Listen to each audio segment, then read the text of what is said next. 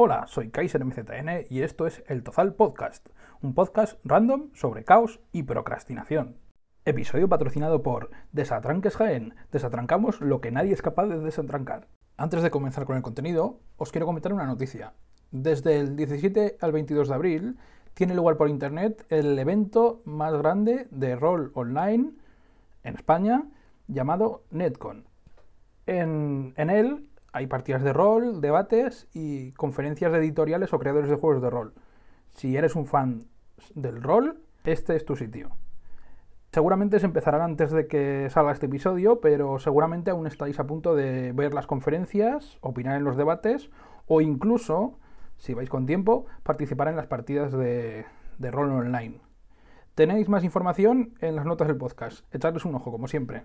Ahora, después de nuestro nuevo patrocinio y la sección de noticias, vamos a ir al turrón, como dirían en humor amarillo. Los linces que hayáis leído el título sabréis de qué va hoy el tema. Tranquilos, porque no me pasa absolutamente nada grave. Para los que no hayáis leído el título o no sepáis de qué os va, os cuento. Yo, desde hace muchos años, tengo una manía un poco rara, un poco especial. Sufro de lo que yo llamo una obsesión o una manía cronológica.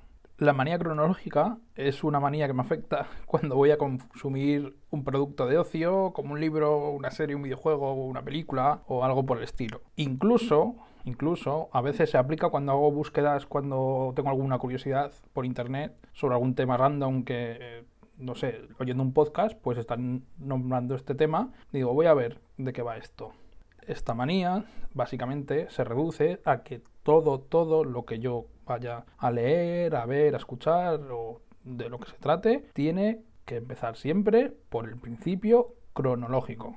Por ejemplo, si hay un videojuego que acaba de salir, soy incapaz de jugarlo sin antes jugar a todas las secuelas por orden cronológico. Y eso es muy importante, por orden cronológico. Y si, por ejemplo, 5 va antes del 3 cronológicamente, pues primero el 5 y luego el 3. Y esto, a la larga, hace que aborrezca absolutamente todo lo que yo juegue, lo que yo oiga, lo que yo vea o lo que yo consuma sobre ocio o sobre lo que yo consulte o sobre lo que yo me interese.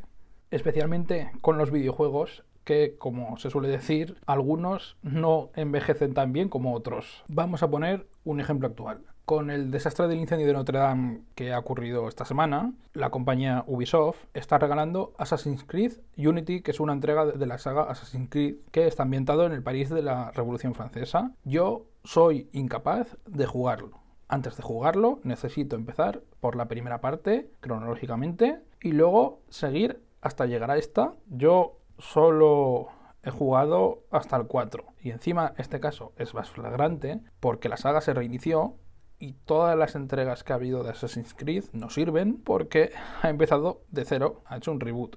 De esto hablaremos después. Assassin's Creed es una saga que más o menos ha envejecido bien, aunque si bien la primera entrega de la saga es un poco mmm, así, asá, podríamos decir que en general ha envejecido bien. Un ejemplo de una saga de videojuegos que no ha envejecido bien es Fallout, porque la primera entrega de este videojuego es un juego de RPG isométrico con unos gráficos muy retro, una jugabilidad súper, súper complicada y difícil, un rol casi puro de mesa y para jugar a la última entrega de Fallout yo necesito jugar a esta entrega, la siguiente, la siguiente, hasta llegar a la última. Y claro, por el camino al final me canso de jugar a juegos viejísimos y digo, pues mira, paso. Porque yo lo que quiero es entender todas las referencias, entender toda la cronología y básicamente saber todo de esa saga. Normalmente los videojuegos, salvo reboots o alguna cancelación o algún caso muy extraño,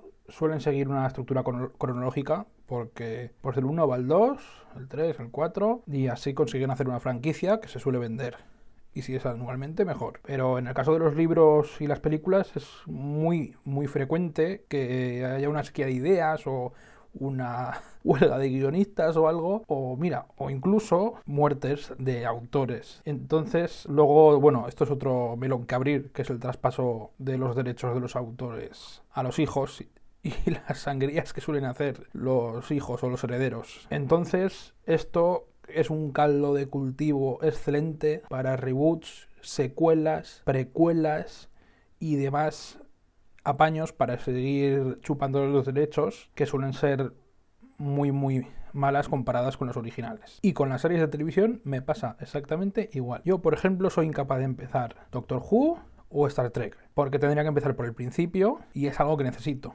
Y el principio de Doctor Who y Star Trek es algo muy, muy, muy viejuno. Aunque en el cine es el único caso en el que me he saltado esta norma, porque la penúltima de los Vengadores la fui a ver y casi no he visto ninguno de las películas de Marvel. En los libros, y yo creo que esto en el cine no pasa tanto, la calidad de los libros cuando un escritor empieza es bastante inferior a un escritor cuando ya madura, coge un estilo y se desenvuelve bien. A ver, no es que los libros sean peores, sino que una persona madura y va mejorando la técnica que, utiliza para hacer las cosas. Pasa en los libros y pasa en cualquier aspecto de la vida. Siguiendo con libros y literatura, por ejemplo, la saga de la Fundación de Asimov o la saga de Dune, yo he leído primero las precuelas y todo cronológicamente para calmar mi, mi ansia viva de cronología. Los fans de Asimov y los de Dune dicen que las precuelas de Asimov y de Dune bueno, de Asimov, no, de la fundación de Asimov y los de la saga de Dune, que son inferiores a las originales, pero a mí me parece que están bien. Y esto seguramente más una persona me querrá matar, pero a mí por ejemplo, las películas de Dune me parecen buenísimas. Luego tienes autores como Stephen King, como Terry Pratchett o como Brandon Sanderson que tienen un, un, universo ficcional que está entrelazado. Todas sus obras están relacionadas de forma muy compleja intentar eh, leerlos y comprenderlos y comprender su universo es casi una odisea. Luego por internet encima te encuentras mil guías de cómo empezar a leer a Stephen King, cómo leer a Terry Pratchett o, o a Brandon Sanderson. Y cada una te explica una forma u otra y nunca coinciden en que una guía es mejor que la otra. Todos te dan sus argumentos para seguirlos y sus argumentos para que no.